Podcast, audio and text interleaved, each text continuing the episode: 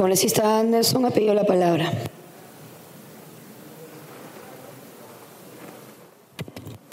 Ya, perfecto, muchas gracias. Eh, sí, muchas gracias por concederme la palabra. Ministro, yo, quería entonces felicitarlo porque aparentemente usted en tres meses ha hecho este, maravillas, ¿no? Este, impresionante realmente que la economía esté creciendo a ese ritmo este, sin que usted haya dado una sola medida específica que impulse el crecimiento, que yo sepa por lo menos, ¿no? Lo que estamos teniendo aquí, le voy a repetir lo que le dije alguna vez a la congresista Sigrid Bazán, estamos viendo un fortísimo, fortísimo rebote, ¿ok?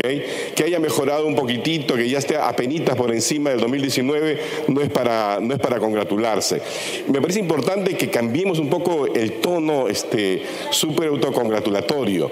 No nos lleva absolutamente a nada. Miren, eh, los británicos les, les, encanta decir estadística, estadísticas y, maltira, y, malditas mentiras. Usted ha dicho, por ejemplo, que las expectativas son fantásticas ahora, aparentemente para la inversión pública, pero el propio Banco Central de Reserva habla que para el próximo año el crecimiento de la inversión privada se espera que sea 0%.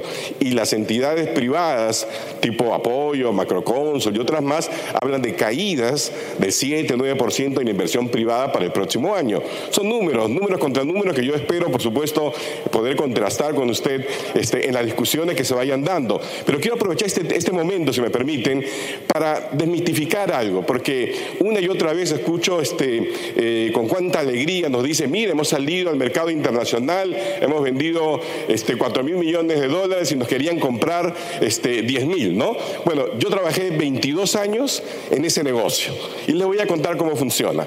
Para comenzar, para comenzar, hoy en día el precio del dinero, que es la tasa de interés, es alrededor de cero en el mundo. ¿Por qué? Porque hay una abundancia increíble de liquidez. Son 21 años más o menos que los Estados Unidos se han dedicado a llenar de liquidez el mundo. Así que plata hay a morir, uno. La plata, por supuesto, los inversionistas quieren colocarla este, fácilmente. Una de las cosas que hacen, porque estoy seguro que a usted vinieron los bancos de inversión tipo JP Morgan, Chase, cualquiera de ellas, ¿no es cierto? Y le dicen, salga usted a emitir. Perfecto. A la hora que van a, antes de emitir en Nueva York, en Londres, empiezan a llamar por teléfono a los que tienen el dinero. Y le dicen, oye, al Perú, ¿cuánto le, cuánto le prestarías? Yo digo, bueno, yo por aquí mil, por acá dos mil, tres mil millones, qué sé yo.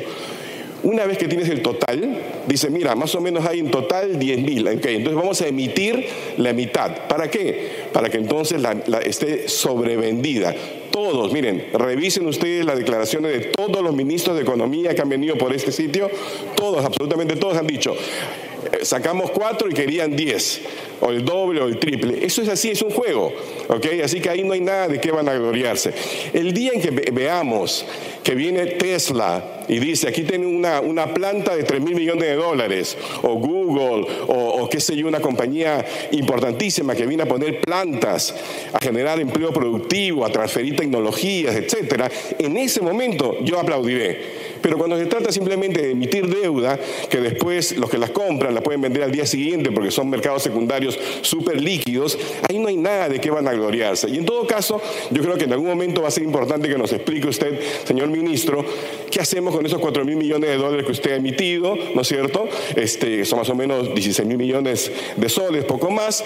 Eh, ha dictado dos decretos de urgencia en el plazo de un mes y medio más o menos, eh, por 5.800 millones de soles en total.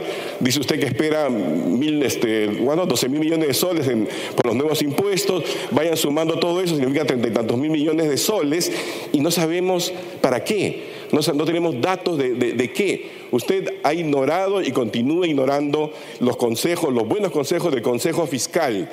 Entonces, esas no son señales, digamos, que el sector privado necesariamente vaya a aplaudir, ¿verdad? Si tenemos este el próximo año alguna expectativa de crecimiento es por la inversión ya hecha. A ver, busquemos nueva inversión, pero ¿quién va a venir a invertir realmente si aquí hay una confusión tremenda entre, ah, vamos a expropiar, no, no vamos a expropiar, vamos a cambiar esto, asamblea constituyente? La inversión importante es la inversión de largo plazo. Esa inversión no viene en esas circunstancias, no viene. Y, quiero reiterar una cosa, el próximo año, no sé, o sea, me va a tener usted buscar este, que enseñar estadísticas o este, algo diferente, pero el consenso es más bien un ajuste de las expectativas de crecimiento El marco macroeconómico multianual que tiene expectativas de 4,8% ha quedado desfasado. El consenso de los economistas es que crecerá 2,5%. Eso no es poca cosa para el resto. Cada punto del PBI que no crecemos son 2.300 millones de dólares más o menos. Así que este, menos felicitaciones, menos autocongratulaciones y más bien ejerce usted su buena influencia con el presidente de la República, haga entender el peso de sus palabras, ¿no? Como cada una de sus afirmaciones.